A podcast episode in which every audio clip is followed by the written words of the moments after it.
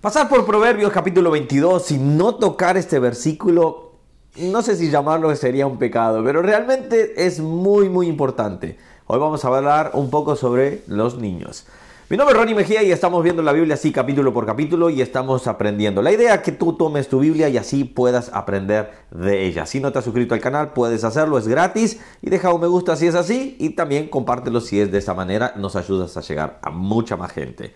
Bueno, antes de tocar el versículo 6, que yo ya sé que algunos ya dicen, ya sé de qué va a tratar, bueno, déjame solo leer un versículo más. Recuerden, estamos en, en la parte de los contrastes, perdón.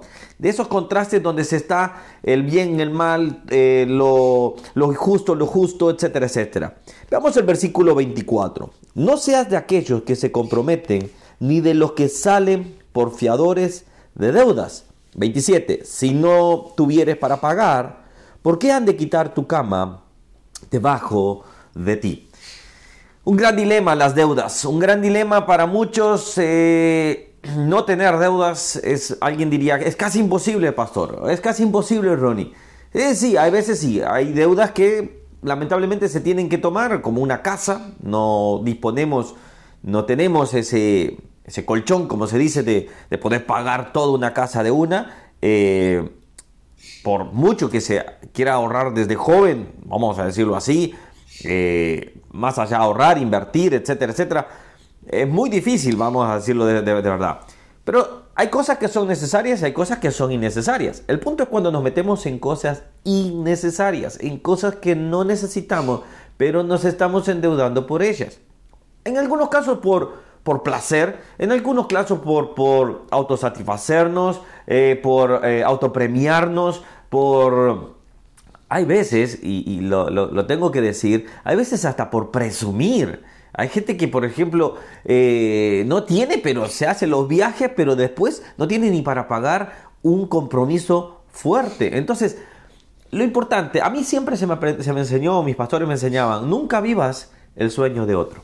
Vive lo, que Dios te ha dado, vive con lo que Dios te ha brindado. Si te permite viajar, gloria a Dios, pero si no puedes viajar, tranquilo. No, no se va a caer el mundo. Dios te va a mostrar cosas inimaginables allá en el cielo. No te preocupes. Esto apenas recién va empezando. Ahora, el punto es no querer endeudarnos. ¿Por qué? La Biblia dice, ¿por qué han de quitar tu cama debajo de ti? ¿Qué se va a hacer a la cama? Descansar.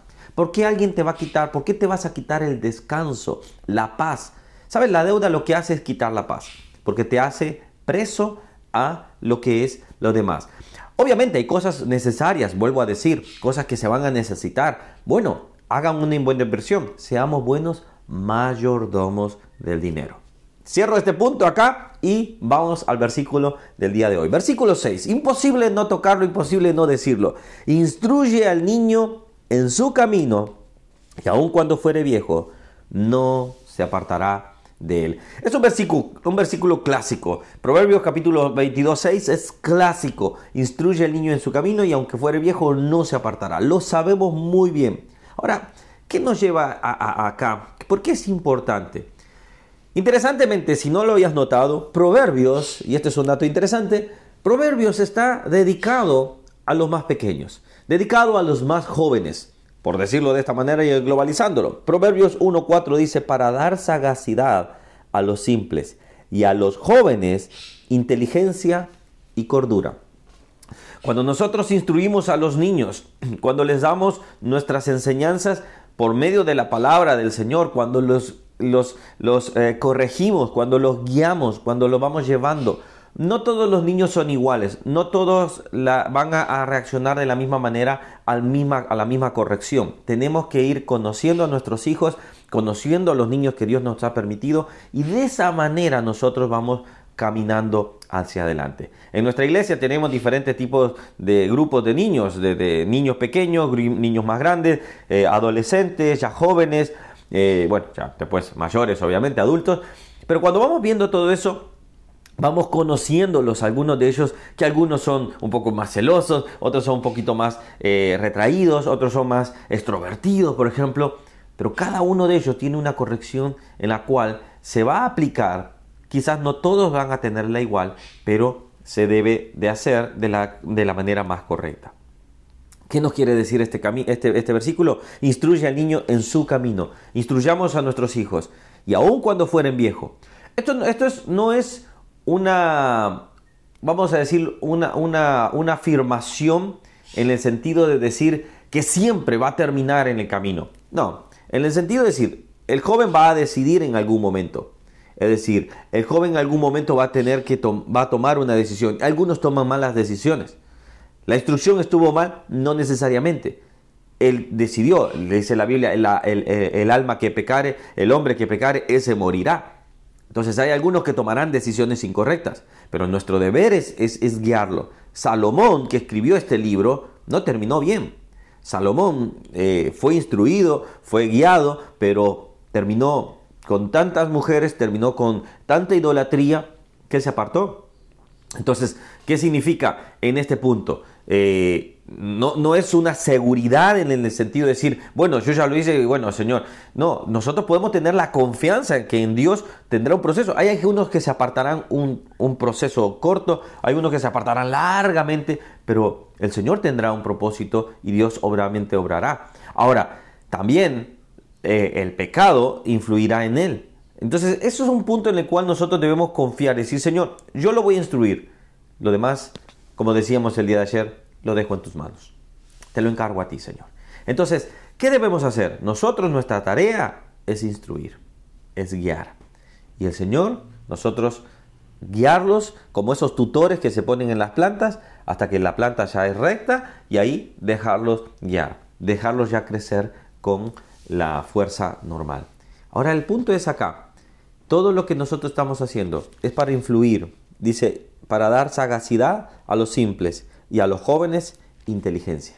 ¿Qué estamos haciendo como adultos? Alguien me podría decir, Ronnie, pero yo no tengo hijos.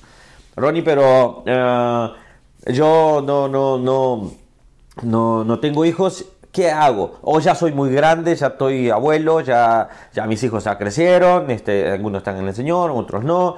Eh, ¿Qué hago? Bueno, hay más niños, hay más jóvenes. No por edad puedas decir, ya no puedo hacer nada más. Hay mucho por hacer, solo que hay que involucrarse. Oramos al Señor. Señor, tus instrucciones, tus, tus enseñanzas son claras, Señor.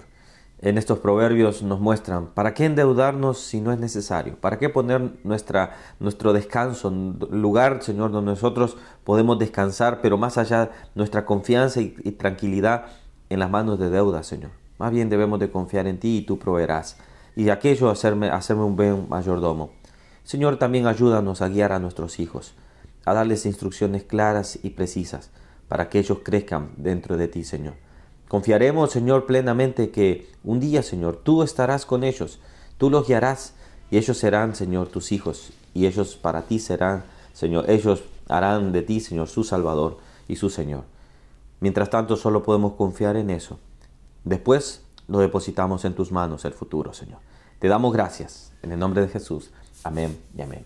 Gente, que Dios les bendiga, Dios esté orando. Bueno, hoy pude grabar con luz de sol, luz, ay, con luz eh, solar, con luz de día, porque hay veces que no puedo en la mañana, tengo que grabar en la noche, así que bueno, siempre vamos a tratar lo más posible poder estar. Recuerda esto, la idea de estos, estos devocionales o estos estudios o estos, eh, ay, como de reflexiones, es que tú tomes la Biblia hagas tu propio devocional. Ahora, ahora termina, lee todo el capítulo y busca el versículo que Dios hable para tu vida. Que Dios te bendiga, nos vemos el día de mañana. Suscríbete al canal, dale a la campanita y de lunes a viernes acompáñanos y deja un me gusta porque nos ayuda a llegar ahí la, la plataforma, si no, no nos ayuda. Y un comentario ahí, hola, bendiciones, no sé, déjame algo para poder seguir promoviendo más el video. Que Dios les bendiga, nos vemos el día de mañana. Chao, chao.